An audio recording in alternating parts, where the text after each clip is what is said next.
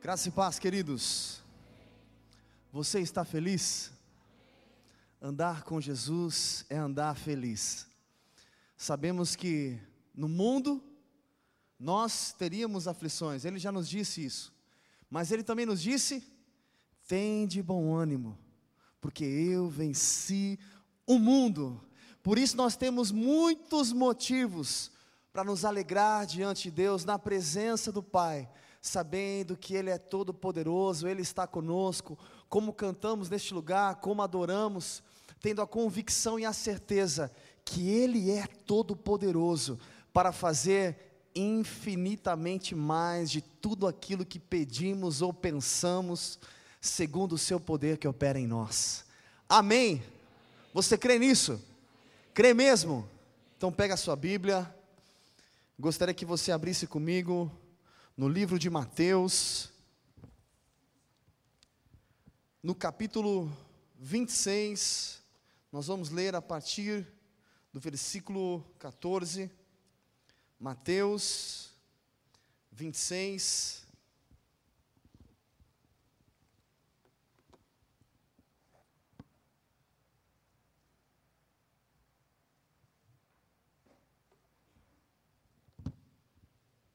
Todos acharam?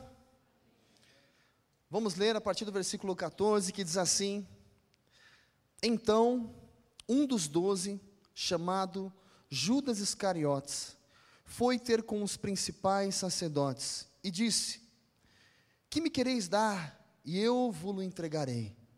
E pagaram-lhe trinta moedas de prata. Desde então, buscava oportunidade para o entregar. Só até aqui, feche seus olhos por mais um instante. Pai, nós estamos na tua doce presença, Pai. Como é bom poder te adorar com liberdade, expressar o nosso coração, vir até este lugar, te oferecer o nosso melhor e receber aquilo que o Senhor tem para nós.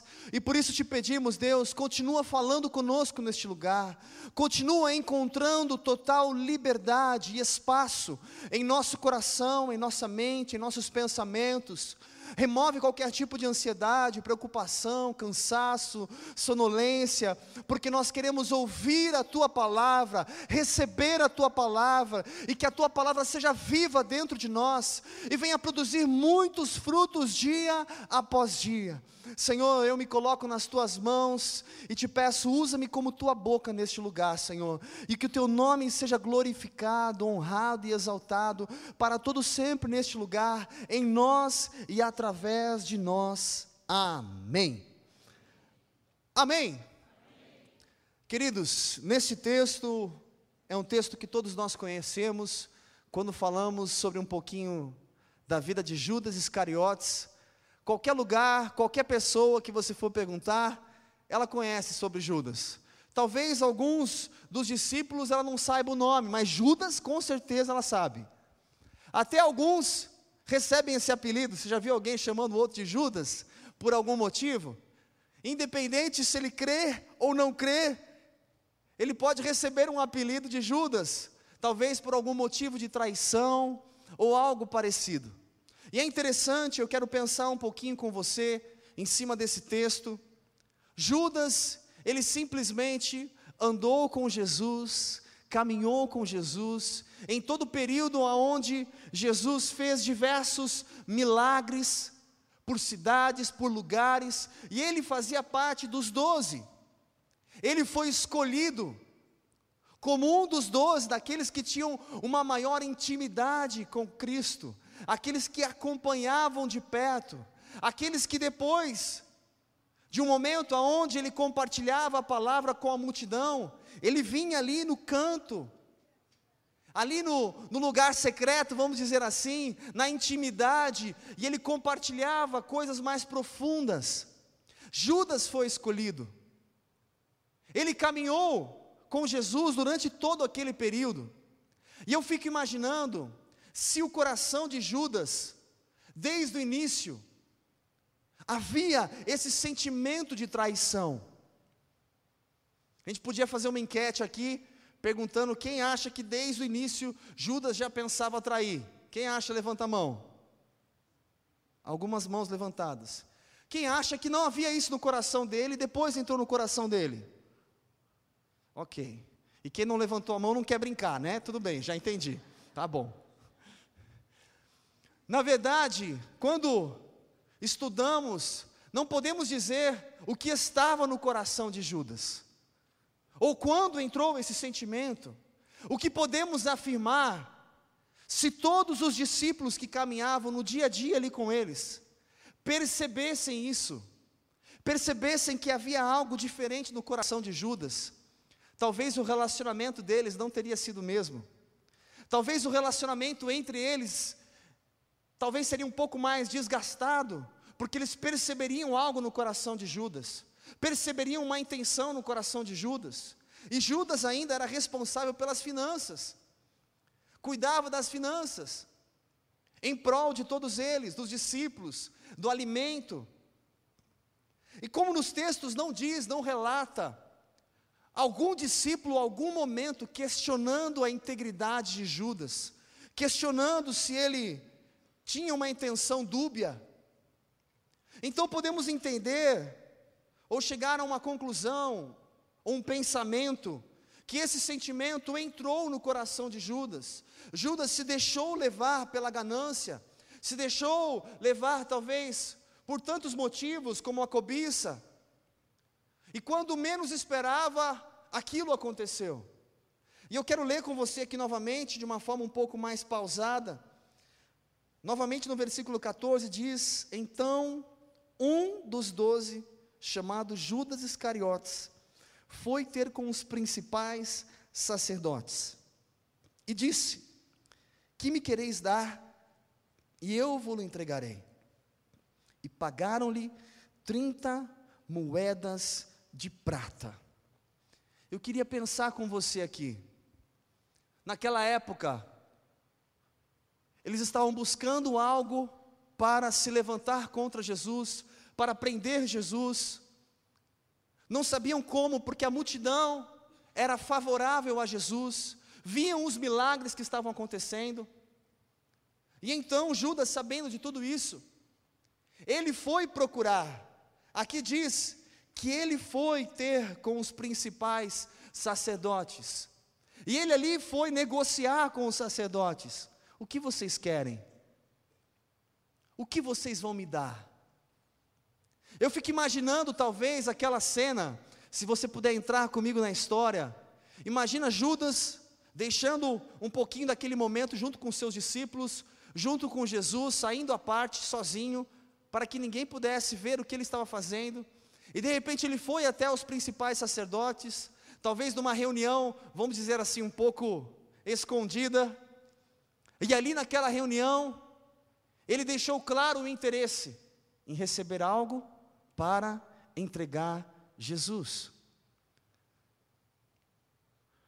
Naquele momento, não sei como estava o coração de Judas, eu não sei o que se passava na cabeça dele, mas uma coisa é fato: talvez o engano, a cegueira, tomou ele de tal forma que ele não estava percebendo aquilo que ele estava fazendo.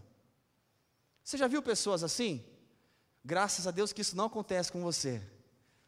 Pessoas que num certo momento elas ficam cegas e elas agem por impulso, e quando vê já fez uma besteira. Já fez o que não deveria ter feito. Já viu acontecer isso com alguém? Graças a Deus que não acontece com você. Só acontece com o pessoal que vem no culto das 10. Muitas vezes, nos pegamos em situações parecidas e, no impulso, acabamos agindo de uma forma errada. As pessoas não percebem o que estão fazendo quando deixam ser levadas pelas emoções. E o interessante é que no versículo 16, continua dizendo: Desde então, buscava oportunidade para o entregar. Será que você consegue imaginar Judas vendo os milagres acontecer, vendo Jesus se manifestando em poder, ele que era o Salvador, a esperança, a promessa que a criação esperava desde o início. E de repente ele, preparando algo, um momento exato para entregar a Jesus. Nesse versículo diz isso, ele buscava a oportunidade. Imagina ali junto com os discípulos, e ele só arquitetando, imaginando qual será o momento que eu vou entregar a Jesus. É muito difícil conceber isso, porque Judas, ele viu tantos milagres. Judas, ele contemplou maravilhas.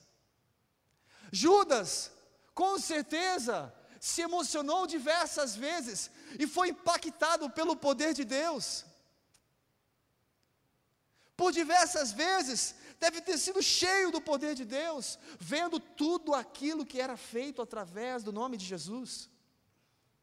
Judas foi um dos doze que saiu para pregar e ministrar por outras cidades.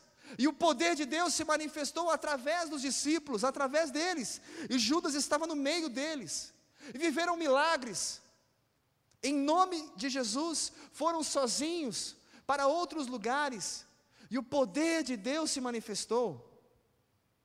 Como um homem como esse, de repente, chega a um ponto de tamanho engano, de tamanha cegueira, eu quero compartilhar com você em 1 Timóteo, no capítulo 6, um versículo que todos conhecem, que diz assim, capítulo 6, versículo 10: Porque o amor ao dinheiro é a raiz de todos os males, e nessa cobiça, alguns se desviam da fé. Aqui talvez podemos pensar e imaginar que ele permitiu o coração dele ser invadido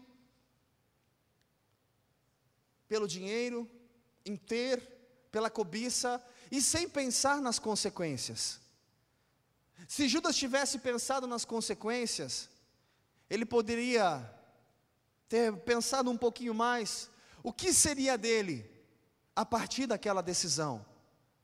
Quais seriam as consequências naturais não estou nem falando das consequências espirituais, as naturais, perante as pessoas, quando descobrissem que ele foi o traidor. Quais seriam as consequências naturais?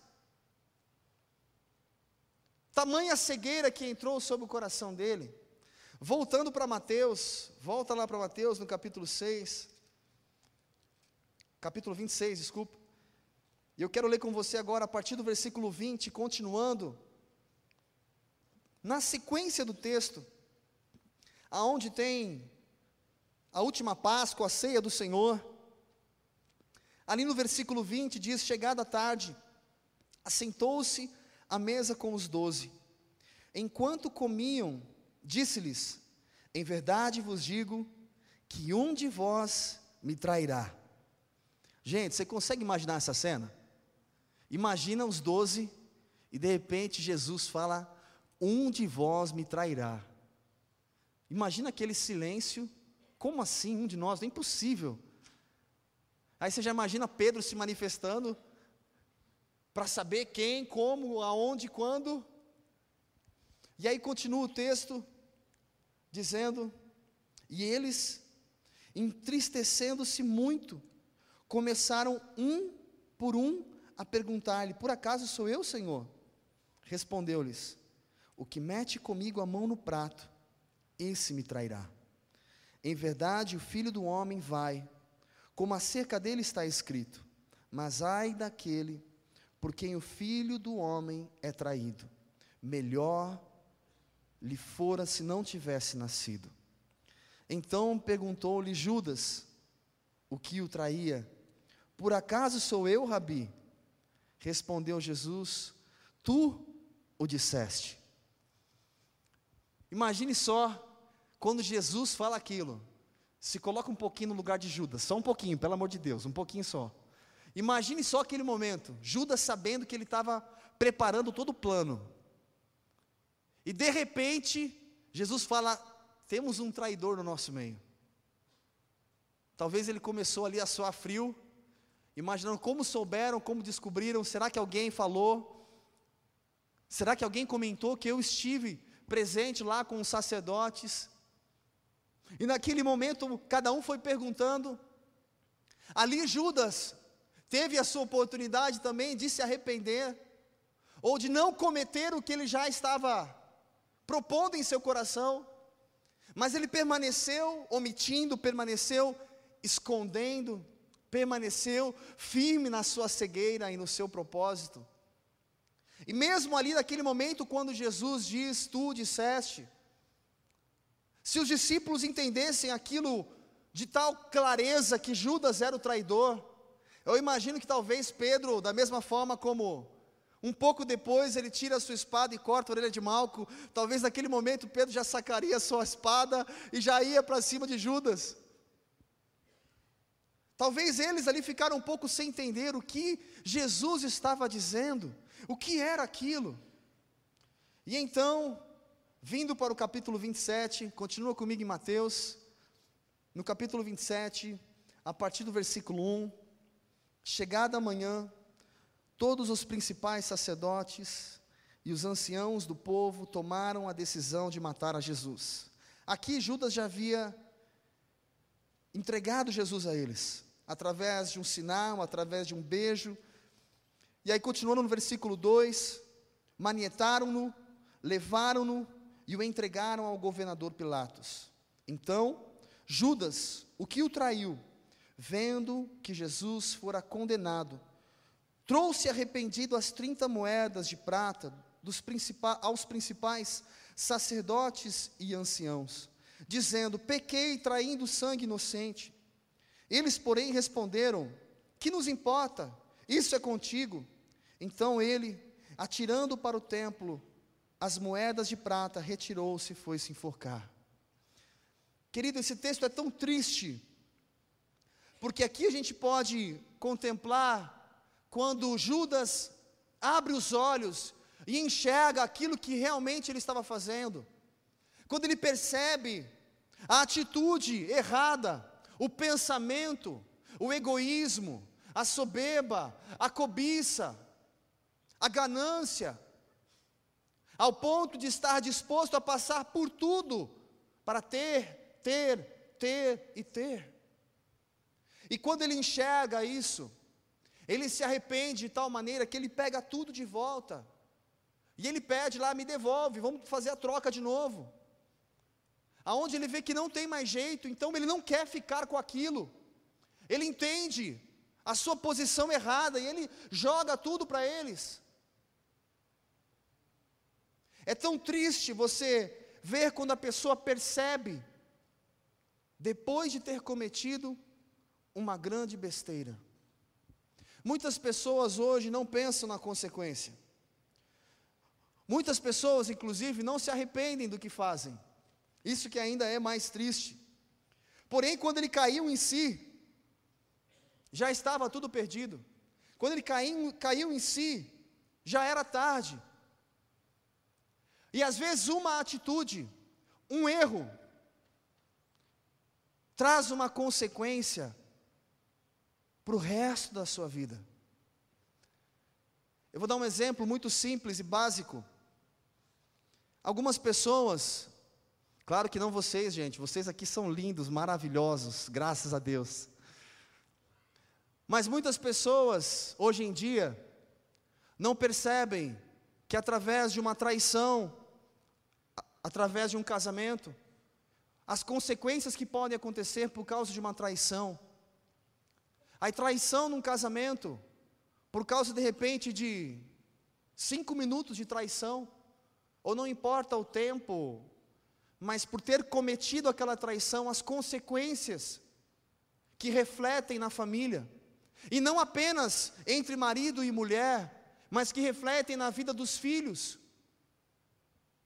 Quantas pessoas hoje nós no gabinete conversamos e quando vem trazer o problema, a primeira coisa, não vou dizer que é a primeira coisa, mas uma das coisas que nós perguntamos, conta um pouquinho da sua família. Conta um pouquinho dos seus pais. Porque o reflexo, muitas vezes, do relacionamento, a forma de lidar, de falar, de se relacionar, é um reflexo daquilo que viveram, das experiências que tiveram em toda a sua vida. Ah, mas eu cresci sem o meu pai presente. Ah, mas eu cresci sem a minha mãe presente. E quais foram as consequências disso? O que trouxe de positivo e o que trouxe de negativo? E isso influencia até mesmo no futuro, por uma decisão errada, além de ter apenas uma separação familiar, quando não é possível restaurar. Os filhos crescem também vivendo aquilo, levando aquilo para a vida deles, com as dificuldades. E isso vai passando de geração em geração por causa de um erro. Até hoje nós temos o fruto de erros lá de trás. Ismael e Israel, a briga, até hoje permanece. E quantas outras consequências, por causa de problemas familiares, hoje nós passamos, nós vivemos. Porém, num momento a gente fica cego e a gente não percebe o que estamos fazendo. E sabe, querido, eu queria compartilhar com você agora o porquê eu disse tudo isso. Agora eu vou chegar no ponto onde eu quero que você entenda. Sabe o que faz muita diferença para nós? O sentimento de perda. Quando nós conseguimos ter a visão, percepção daquilo que estamos perdendo, a nossa atitude é diferente. Tem alguém aqui que já errou alguma vez que você se arrepende de ter feito tal coisa? Alguém aqui já passou por isso? Eu pensei que era só eu. E você se arrependeu por tal atitude?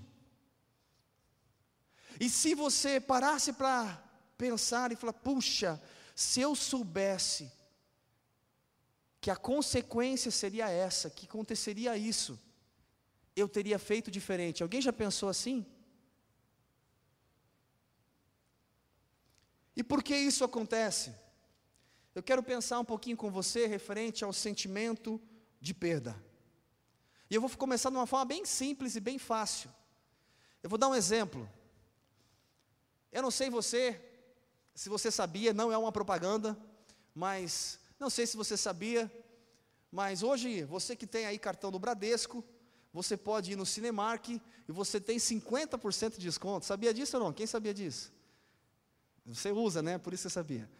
Você que sabia disso, é, é tão bom, você fala, vamos no Cinemark, mas por quê? Porque eu tenho 50% de desconto. Não, mas vamos aqui nesse outro cinema também, tem o Play Art, tem o CI, tem o... Não, mas eu vou no Cinemark porque eu tenho 50% de desconto. Eu não sei você, mas eu prefiro ir no Cinemark porque eu tenho 50% de desconto. E aí dá aquela sensação, sabe quando você vai com o pessoal, de repente, você está indo num cinema que você não tem o desconto, e você fala, puxa, eu podia estar tá pagando com 50% a, a menos. Ou sabe aquele dia que o cartão não tem crédito, você fala para a esposa, amor, não vamos hoje não, vamos deixar para outro dia no cinema. Porque se eu vou pagar 50% a mais, eu podia estar tá pagando 50% a menos. Eu não sei se você faz parte daquele público, daquelas pessoas como eu, que você gosta de juntar aqueles 10 cupons de pizza.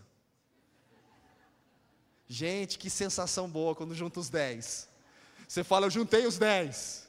Hoje é a pizza de graça. A gente gosta de ter algum benefício. A gente gosta de ter uma vantagem. Eu vou dar um outro exemplo básico. Às vezes, colocar aí dia 5, está chegando? Então vamos colocar dia 5. Dia 5 é o dia de pagar a conta. E aí você não quer deixar para pagar no dia 6. Por quê? Porque você sabe que você vai pagar com juros, com multa. Então você quer pagar no dia 5. Não sei se já aconteceu com você, já aconteceu comigo algumas vezes. A conta vai estourar. Eu falei, meu Deus, vai estourar a conta. Ah, vou ligar para o pastor Tiago. Pastor Tiago, deposita aí uns 50 reais para mim, só para não estourar a conta. Amanhã eu te devolvo. Por quê? Porque eu vou tomar uns juros, só uma multa, só por causa de se estourar a conta, por causa de 5 reais. A gente gosta de ter algum tipo de benefício. Por que, que existe aí o peixe urbano, o Groupon? É porque a gente gosta de ter esses benefícios, gente. É bom, a gente se sente na vantagem. É tão legal quando você chega lá com a família. Eu sei que hoje mudou um pouco nos nossos planos, mas é só um exemplo.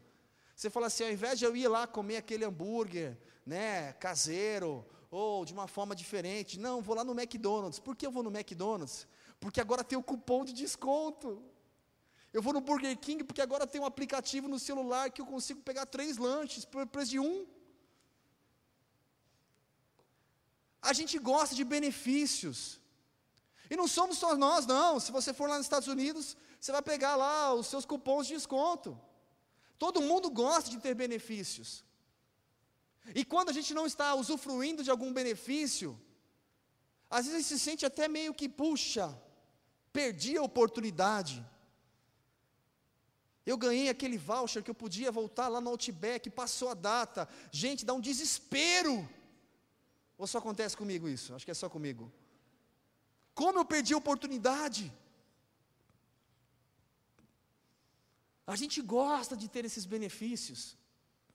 E é interessante que esse sentimento de perda, quando a gente vê que a gente vai perder algo, isso nos move a agir diferente, nos move a pensar diferente. Se eu tivesse o sentimento de perda, eu estou perdendo algo, as minhas ações seriam diferentes. Se eu estivesse o entendimento e a percepção, por causa das minhas atitudes, as consequências que viriam sobre a minha casa, sobre a minha família, sobre o meu trabalho, sobre a minha empresa, se eu tivesse muito clara essa percepção de perda, eu agiria diferente. É por isso que constantemente nós somos motivados às promoções. Vou contar para você. Desde janeiro do ano passado eu queria comprar uma televisão nova. Pode perguntar para minha esposa. Sabe quando eu comprei? Desde janeiro eu falei para minha esposa, amor, nós vamos comprar na Black Friday. Amor, é só em novembro, mas na Black Friday vai valer a pena. A gente se motiva a isso. A gente gosta de ter algum tipo de benefício. E quando não usamos esse benefício, muitas vezes a gente se sente até quase lesado. Esses dias a gente ia assistir uma peça de teatro e tinha lá 50% de desconto se comprasse em tal site. Aí quando a gente foi entrar, acabou o ingresso, mas tinha na bilheteria. A gente não foi assistir a peça. Na bilheteria não tinha 50% de, de, de desconto. A gente vai outro dia, então, a gente pega o desconto e depois a gente vai. E eu queria pensar um pouquinho com você em cima de tudo isso. Se Judas tivesse essa percepção de perda, será que a atitude dele seria a mesma? Será que ele continuaria disposto a fazer o que ele fez? É claro que não, porque depois vem o arrependimento a cegueira sai e ele consegue enxergar. E se nós tivéssemos esse mesmo sentimento de perda, tudo seria diferente referente a Deus. Por quê? Sabe por que as pessoas oram pouco? Elas oram pouco porque elas não sentem que estão perdendo nada. Sabe por que as pessoas não dedicam tempo a estudar a palavra do Senhor, porque elas não sentem que elas estão perdendo. Quando der, eu leio, de vez em quando eu leio. Ah, mas todo dia eu leio o versículo do dia. Vem no celular. Porque a minha oração muitas vezes é superficial ao dormir, ou ao acordar, ou durante o meu almoço, por quê? Porque eu não tenho um sentimento se eu orar realmente, ou se eu não orar, eu não tenho a percepção de ganhar ou perder. Se eu tivesse a percepção, o quanto a minha oração tem poder no mundo espiritual, e eu sentiria que eu estou perdendo se eu não orar, as minhas ações seriam diferentes. Se eu tivesse a percepção e a realidade do mundo espiritual, o quanto o mundo espiritual é real, e o que é lançado espiritualmente é o que acontece no natural. Se eu tivesse a real percepção disso, a minha oração teria muito mais valor, o meu tempo com Deus teria muito mais valor, o meu tempo até mesmo na igreja, me envolvendo com os ministérios, teriam mais valor, mas eu não tenho essa percepção. É interessante quando nós lemos o livro de Daniel, lá no capítulo 2, quando ele tem uma visão, quando na verdade Nabucodonosor tem um sonho, e ele chama para que todos pudessem interpretar o sonho, contar qual era o sonho e qual era a interpretação. E que se eles não trouxessem a interpretação e o sonho, eles morreriam. Daniel vai orar e buscar a presença de Deus para o Senhor falar com ele e revelar qual era o sonho e qual era a interpretação do sonho. Te pergunto, se Daniel não tivesse ido orar e clamar ao Senhor, será que ele receberia a revelação daquele sonho? Ele precisou orar e clamar. Daniel, quando ele decidiu fazer ali o seu jejum de 21 dias, e a resposta não vinha, o anjo chegou 21 dias depois. E o que, que o anjo disse? No primeiro dia que você começou a orar, o Senhor ouviu e me enviou para responder. Mas houve uma luta espiritual para que chegasse a resposta de Deus até ele durante 21 dias. E foi necessário guerrear espiritualmente, lutar espiritualmente, foi necessário orar.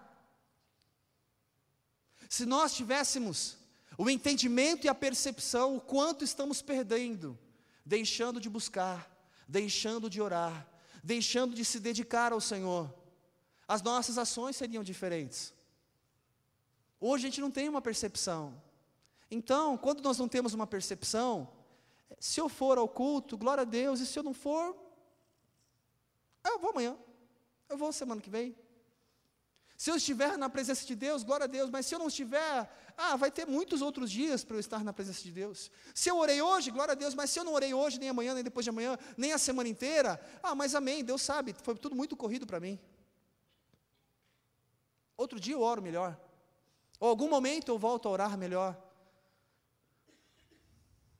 E eu fico imaginando, não sei se você pode contemplar comigo, só como uma ilustração, pensando no mundo espiritual. Eu fico imaginando você clamando ao Senhor e pedindo uma resposta de Deus. Tem gente que precisa aqui de resposta e direção de Deus? Glória a Deus. Eu vi um amém tímido, mas eu vi bastante mão. Você que precisa de uma resposta de Deus e você clama ao Senhor e você pede ao Senhor, Senhor, fala comigo.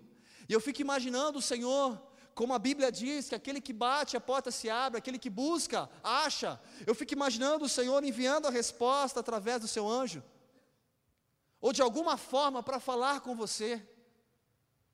Eu fico imaginando, talvez, se a gente pudesse pensar, imagina um anjo com a bandeja, só uma ilustração, pensa comigo, chegando a promessa, aquela que você ansiou, aquela que você está aguardando há tanto tempo, vindo chegando ali a tua bênção, e de repente, quando está bem perto, por causa da sua cegueira, a sua falta de percepção, você chuta tudo com a sua atitude.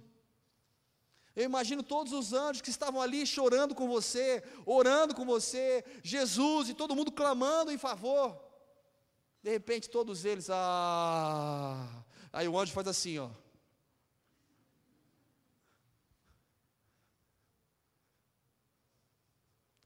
Se a gente tivesse a percepção de tudo aquilo que perdemos, ou de tudo aquilo que deixamos de desfrutar ou conquistar, por nossa culpa, pela nossa falta de fé, pela nossa falta de atitude.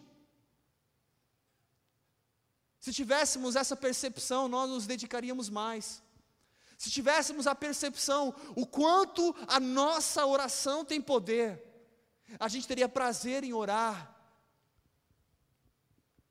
Vou contar para você: tem pessoas que não perdem o fantástico. É verdade, porque gostam muito, nada contra. Tem pessoas que não perdem o Jornal Nacional. Não, o Jornal Nacional tem que assistir todos os dias. Como tem gente que não perde o Globo Esporte. Como tem gente que não perde a novela. Vamos pular essa parte. Enfim, tem pessoas que não, todo dia ah, eu tenho que fazer aquilo. Porém, perder ou deixar de orar, muitas vezes não tem a mesma importância. Seria tão bom se todos nós tivéssemos a percepção da importância em ter uma vida de oração, que quando eu levanto as minhas mãos, eu estou clamando pela minha casa, estou clamando pela minha família, estou clamando pelos meus negócios, estou apresentando diante de Deus o nosso coração e pedindo a Ele para mover em nós e através de nós os nossos lábios, que a nossa oração seja profética. Se eu entendo a importância de guerrear no mundo espiritual, lutar no mundo espiritual, se eu entendo isso todos os dias, os resultados serão diferentes. Se eu pudesse perceber o quanto eu estou perdendo, deixando de buscar ao Senhor, deixando de orar, porque muitas vezes enxergo ao Senhor apenas como um Deus bom, um Deus que me dá, um Deus de graça, um Deus que faz o que eu quero e quando me apresento diante dele é só para pedir, pedir, pedir e pedir. Não estou pronto para ouvir, mas eu estou pronto para pedir. Graças a Deus que isso não acontece com você, aleluia.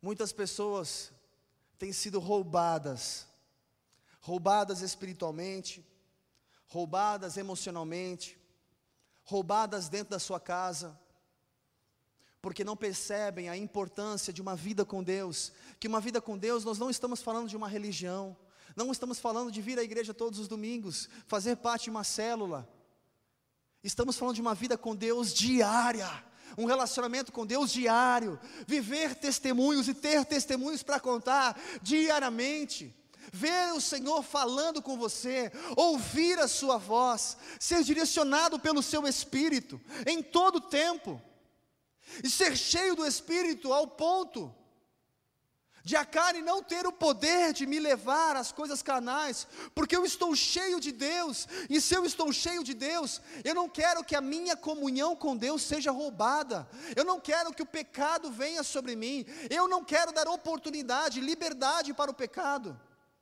porque eu não quero me afastar de Deus.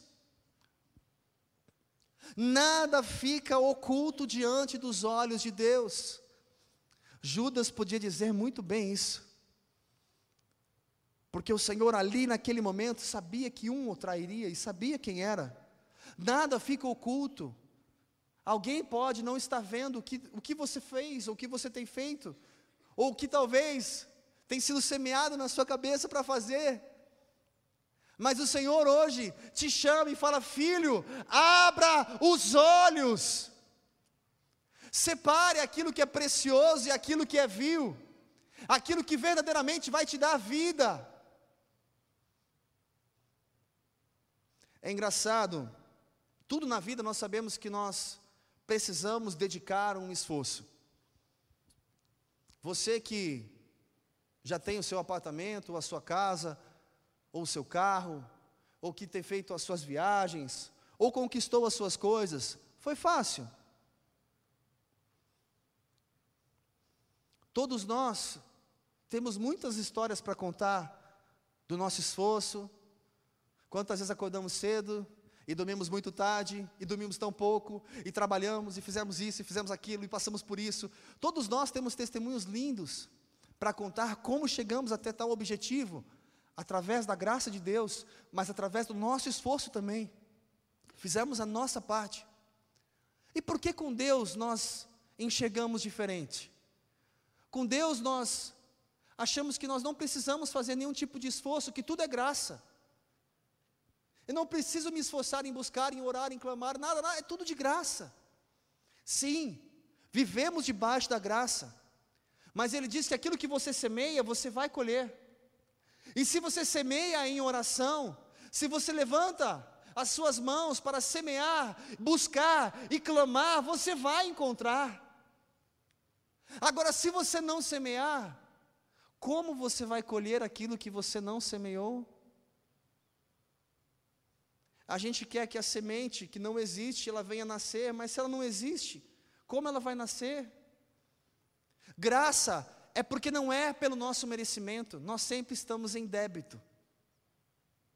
E por isso, pela Sua graça, pelo pouco que nós somos fiéis, Ele nos coloca sobre o muito, mas tem a minha parte que eu preciso fazer. E por isso que o, o cristão ele precisa se levantar em oração. Sabe o que é interessante? Estamos num ano onde falamos e falaremos bastante sobre compartilhar, sobre alcançar as pessoas que precisam também ter um encontro com Deus. E sabe por que muitos não valorizam isso? Sabe por que muitos não compartilham a palavra de Deus? Porque eu não tenho um sentimento de perder se eu fizer ou se eu não fizer. Eu não consigo enxergar o que é importante para Deus, eu consigo enxergar o que é importante para mim. O Senhor te fez para a glória dEle. Você nasceu para a glória de Deus. Você nasceu para glorificar a Deus. Para expressar a glória de Deus em você e através de você. E quando lá em Lucas 6,45 fala que a boca fala o que o coração está cheio. Se o meu coração está cheio de Jesus, eu não consigo, quando eu paro, eu estou falando de Jesus. Não de uma forma religiosa, não de uma forma pesada, mas de uma forma com amor, demonstrando para as pessoas que existe vida em Jesus. Como é bom caminhar com Ele. E isso é tão natural. Quando você menos espera, você está falando, você está abençoando. Quantas pessoas hoje aí fora, perdendo a vida, porque está faltando alguém falar e compartilhar. E muitas vezes não me importo, porque não vejo aquilo que é importante para Deus. A Bíblia diz que existe uma festa no céu quando um pecador se arrepende. Eu fico imaginando, se eu fizesse parte e se eu estivesse no céu, eu gostaria que tivesse festa todos os dias, todas as horas, todos os instantes, todo minuto. A Bíblia relata isso como algo de grande alegria, de grande regozijo, por isso expressa fazendo uma comparação como uma festa. Se para Deus isso é importante, se para Deus isso é relevante, o porquê eu não me importo com isso? Porque eu não sinto que eu estou perdendo nada. Eu não sinto que a falta de oração não me leva à intimidade com Deus. Quando você vive uma intimidade com Deus, você vê o Senhor direcionando todos os seus passos, fortalecendo a sua casa, fortalecendo a sua, a sua família, você tendo uma vida de fé, e você vê o sobrenatural acontecendo, da onde você menos imaginava o milagre acontecendo. Sabe o que acontece? Você fica tão cheio que você não quer mais perder isso, você não quer deixar isso passar, você quer continuar firme com Deus, vivendo essa intimidade, essa experiência com Deus. E aí sim nós não queremos perder esse momento. Talvez muitos aqui podem lembrar, ah, mas teve uma época, naquela época, eu vivi tantas experiências com Deus, naquela época, Deus fez tantos milagres, naquela época eu ouvia tanto o Senhor falar comigo, porque naquela época, naquele momento e lá atrás, todos nós temos experiências com Deus, ou já tivemos as nossas experiências com Deus, e se talvez se perdeu, foi porque você deixou de valorizar a importância disso.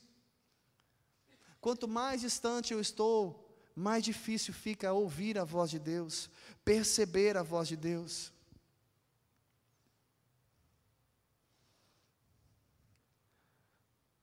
Eu me lembro, querido, um dia no trabalho, eu fui visitar uma cliente, eu trabalho na área comercial, tenho um ministério pastoral, mas eu não sou tempo integral na igreja, eu tenho o meu trabalho. E um dia visitando uma cliente, no dia que eu estava conversando com ela, ela estava com o coração tão angustiado, tão angustiado. E eu conversando com ela, eu vi ali o coração dela angustiado. Mas para não misturar as coisas, mas não deixar de aproveitar a oportunidade, eu falei para ela: fica tranquila, as coisas vão caminhar, tenha fé em Deus. É, depois eu dei um abraço nela, falei: Deus te abençoe. E o interessante foi um dia da semana que eu visitei ela, Chegou no sábado, tocou meu telefone, era ela. Pleno sábado, sábado a gente não trabalha na área comercial, segunda sexta. Tocou meu telefone, eu vi que era ela. Ela, oi Oliver. Ai Oliver, desculpa, desculpa, desculpa, desculpa que eu te liguei agora. Não era para eu ter te ligado. Desculpa, desculpa, desculpa. E ela quis desligar. Mas naquele momento, o meu coração apertou de tal forma, eu senti como se ela estivesse angustiada e quisesse falar algo. E ali eu falei: não, não desliga. Ela falou: não, não, desculpa. E ela começou a chorar e ficou muda. E aí eu falei, eu falei para ela: então quero que você escute. E eu comecei a falar para ela aquilo que estava no meu coração, o quanto ela era preciosa para Deus, o quanto Deus poderia ajudá-la a caminhar, dar direção para ela, trazer vida para ela. E ali fiz uma oração com ela e falei para ela: você quer entregar a sua vida, o seu caminho para Jesus conduzir, não mais da sua forma. Ela respondeu para mim, ela falou: Oliver, eu preciso. E ali eu orei com ela. E aí eu falei para ela: olha, amanhã é domingo. Se você quiser vir na minha igreja em tal lugar, ou se você quiser, procure uma igreja perto da sua casa, mas não deixe de buscar a presença de Deus. No meio da semana a gente volta a se falar. Na segunda-feira ela me ligou, logo cedo. E ela disse para mim assim, ela falou: "Oliver, eu preciso te agradecer". Eu falei: "Imagina". Ela falou: "Não, não, eu preciso te agradecer". Imagina. Ela falou: "Você salvou a minha vida". Eu falei: "Não, quem salvou a sua vida e salva a sua vida é Jesus". Ela disse: "Não, você não sabe". Naquele momento eu estava angustiado na minha casa, eu estava sozinho, eu estou passando um momento muito difícil, familiar, na empresa, um monte de coisa. Eu tenho tomado um remédio de tarja preta, que ele chama Lexotan, para dormir. E naquele momento, eu decidi acabar com a minha vida. Eu peguei todos os comprimidos, eu coloquei num copo. E peguei um outro copo, com uma água gelada, e eu ia tomar todos os comprimidos, porque eu não aguentava mais, eu estava chorando, eu estava muito mal. E quando eu peguei o copo, o teu cartão de visita estava colado aqui embaixo. Eu coloquei o copo em cima do seu cartão de visita e ele veio junto. E quando eu fui tirar o cartão, eu não sei porquê, eu olhei, eu lembrei daquilo que você falou para mim, e eu decidi te ligar. E quando você falou tudo aquilo para mim, eu realmente pude perceber o quanto Jesus se importava comigo, porque Ele sabia o que eu estava passando. Só Deus pode fazer isso, querido. Só Deus pode fazer. Mas e se eu tivesse me omitido? E se eu tivesse simplesmente, não, não vou misturar as coisas, porque Deus é lá na igreja, né? Agora eu estou no trabalho. Não estou falando de ser um religioso chato. Eu estou dizendo, como diz a palavra, aproveitando bem cada oportunidade. Pode aplaudir o Senhor. Pode aplaudir o Senhor.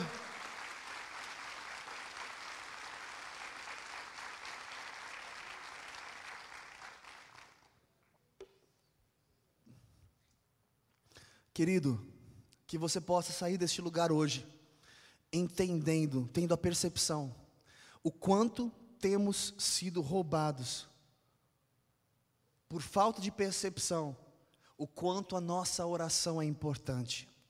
O quanto você orar na sua casa, com a sua família, com a sua esposa, com os seus filhos, buscar a presença de Deus, o quanto isso é importante no mundo espiritual.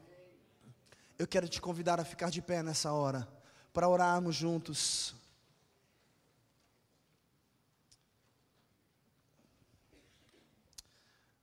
Que o Senhor possa abrir os nossos olhos, para verdadeiramente nos levantarmos em oração. Hoje pela manhã, perto ao horário do almoço, nós recebemos uma notícia lá em casa na nossa rua, uma adolescente de 12 anos pulou da janela e faleceu. Na nossa rua. E quando descobrimos quem era, é uma moça que estudava junto com a minha filha, no colégio onde ela estuda, da mesma série, fazia parte da turminha lá do grupo, Inclusive, na sexta-feira estavam todos almoçando juntos. Minha filha, na hora quando ela soube, minha filha começou a chorar, de tamanha angústia, tristeza em saber algo como isso de uma pessoa tão perto dela, tão próxima.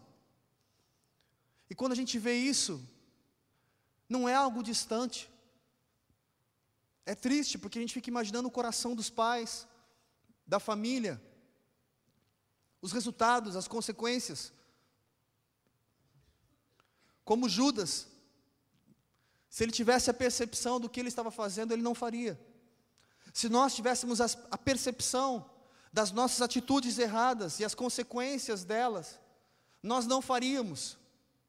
Por isso, querido, em nome de Jesus, é tempo de nos levantarmos como igreja em oração, é tempo de nos levantarmos como filhos de Deus, nos levantarmos para pregar a verdade, nos levantarmos para viver o Evangelho. Porque se não vivemos o Evangelho, estaremos apenas na igreja.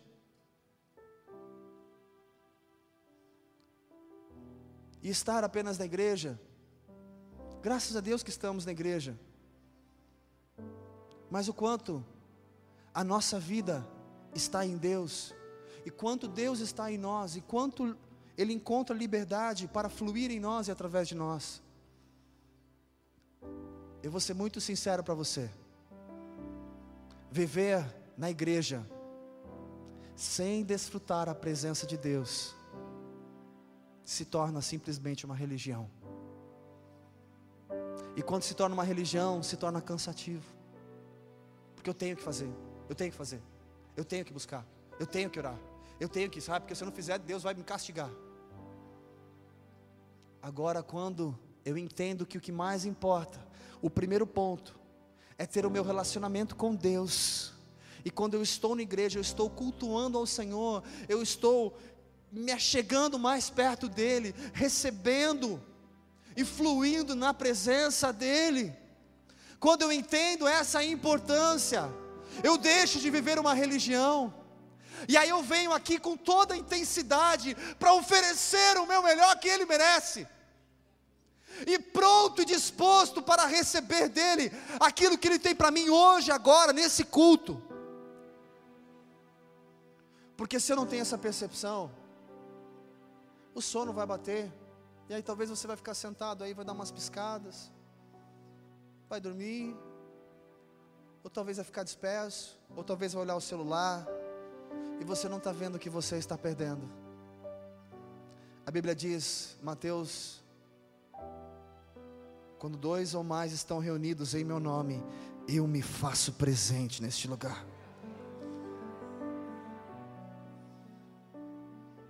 Ele está presente neste lugar. Feche seus olhos nessa hora.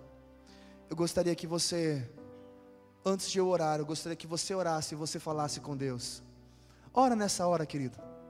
Fale com Deus. Apresente a sua vida diante dEle. Se talvez você tenha tido uma vida superficial de oração, esse é o momento de pedir perdão ao Senhor, porque você não tem tido a percepção do quanto você tem sido roubado, o quanto você tem sido não apenas roubado, mas você tem perdido em desfrutar a presença de Deus. O quanto você tem permitido a sua família ser saqueada por falta de oração, por falta de fé, por falta de clamor, por falta de busca. E se for necessário nessa hora, peça perdão ao Senhor pelas suas faltas, pelas suas omissões, pela sua vida superficial com Cristo. Pai, em nome de Jesus, nós estamos na tua presença, Senhor. E eu quero, Pai, nesse momento orar por cada um que aqui está, por cada família representada. E primeiramente te pedir, Senhor, abre os olhos, Pai.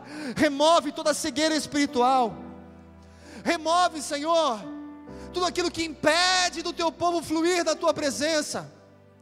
Remove, Senhor, toda mente cauterizada. Remove toda religiosidade. E viemos entender o quão é bom viver em tua presença. Fomos chamados para isso. Como é prazeroso ter um relacionamento íntimo contigo. E não apenas orar aquilo que eu acho que eu tenho que orar, mas a minha oração ser direcionada pelo Espírito Santo de Deus. Como é bom ter autoridade no mundo espiritual para levantar as mãos e profetizar sobre a nossa semana, sobre a nossa casa, sobre o nosso mês, sobre o nosso trabalho, sobre as nossas famílias, finanças e sobre todas as coisas. Como é bom participar da tua obra e ver o Senhor se alegrar em nós e através de nós. Como é bom produzir frutos porque é isso que o Senhor espera de nós. Nascemos para produzir fruto, o fruto do Espírito Santo de Deus. Que venhamos nos importar com aquilo que o Senhor se importa. E se para o Senhor é importante abençoar, se para o Senhor é importante compartilhar, abre os meus olhos para fazer isso, Senhor. Pai, quantas vezes nós somos tão cheios de Deus, cheios de fé quando estamos abençoando alguém. Muitas vezes nós nos alegramos muito mais do que até a própria pessoa que está recebendo algo. Renova a fé de muitos neste lugar. Renova a esperança, Senhor. Todos aqueles que neste lugar estão em oração. Traz um novo ânimo, Pai, sobre cada casa aqui representada. Se você pode nessa hora, querido, eu quero convidar você a colocar a mão no seu coração, se você pode. E se você pode, com a mão no seu coração, esquecendo completamente a pessoa que está ao seu lado, aí no seu lugar aonde você está, diga para o Senhor, aí na sua intimidade, o que será diferente a partir de hoje. Diga para Ele o que você fará diferente a partir de hoje. Talvez seja o seu tempo com Deus que precisa mudar. Talvez o valor à oração a partir de hoje será diferente. Senhor, nós selamos cada palavra aqui, Senhor. Tu és aquele que conhece o nosso coração, Pai. Tu és aquele que conhece a profundidade do nosso interior. Tu sabes tudo aquilo que passamos, que vivemos, Pai. Tu sabes todos os erros que já cometemos, as nossas falhas e as consequências que estamos, muitos ainda vivendo. Pai, ajuda o teu povo, cada um de nós, a sair deste lugar compreendendo que precisamos lançar boas sementes. Precisamos lançar boas sementes. Precisamos profetizar no mundo espiritual. Porque a luta espiritual se conquista, se ganha espiritualmente. Como diz em Efésios 6, precisamos pegar a espada, a palavra, precisamos nos revestir com toda a armadura de Deus, e vencer o dia mal, e lutar dia após dia. Levanta, Senhor, o teu exército neste lugar, para glorificar o teu nome, e que a nossa casa glorifique o teu nome, que a nossa vida glorifique o teu nome, que tudo aquilo que fizemos venha glorificar o teu nome nos ensina como viver, a, a, como cuidar da nossa casa, administrar todas as nossas necessidades, Pai. Não queremos ser levados como Judas, agindo por impulso, fazendo aquilo que acha que deve fazer. Não queremos viver, viver no achismos. Queremos viver no centro da tua vontade, da tua perfeita vontade, Senhor.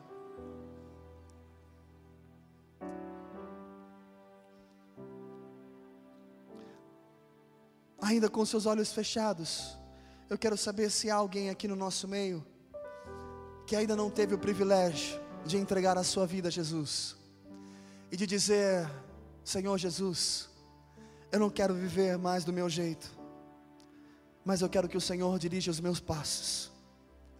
Se há alguém aqui no nosso meio que ainda não fez isso, ainda não fez essa oração publicamente, eu quero orar com você. Se você deseja hoje entregar a sua vida a Jesus, reconhecendo que Ele é soberano sobre tudo, não estamos falando de religião, estamos falando de Jesus. Se há alguém aqui nessa situação e que deseja, que ainda não fez, eu gostaria que você levantasse a sua mão onde você está, porque é com você que eu quero orar nessa hora. Você que ainda não fez essa oração. Levante a sua mão onde você estiver.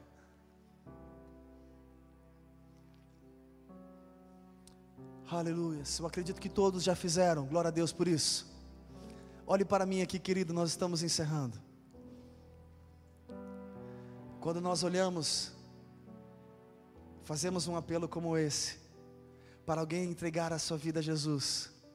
E quando não há ninguém que levante a mão, tem um ponto bom e um ponto ruim. Qual que é o ponto bom?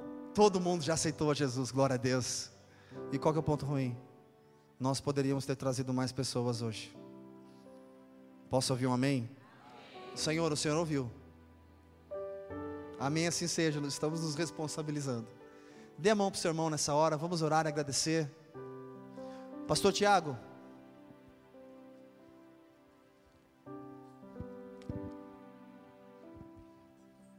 Deus de graça, Deus de amor, nós te bendizemos pela oportunidade maravilhosa de estar em tua presença.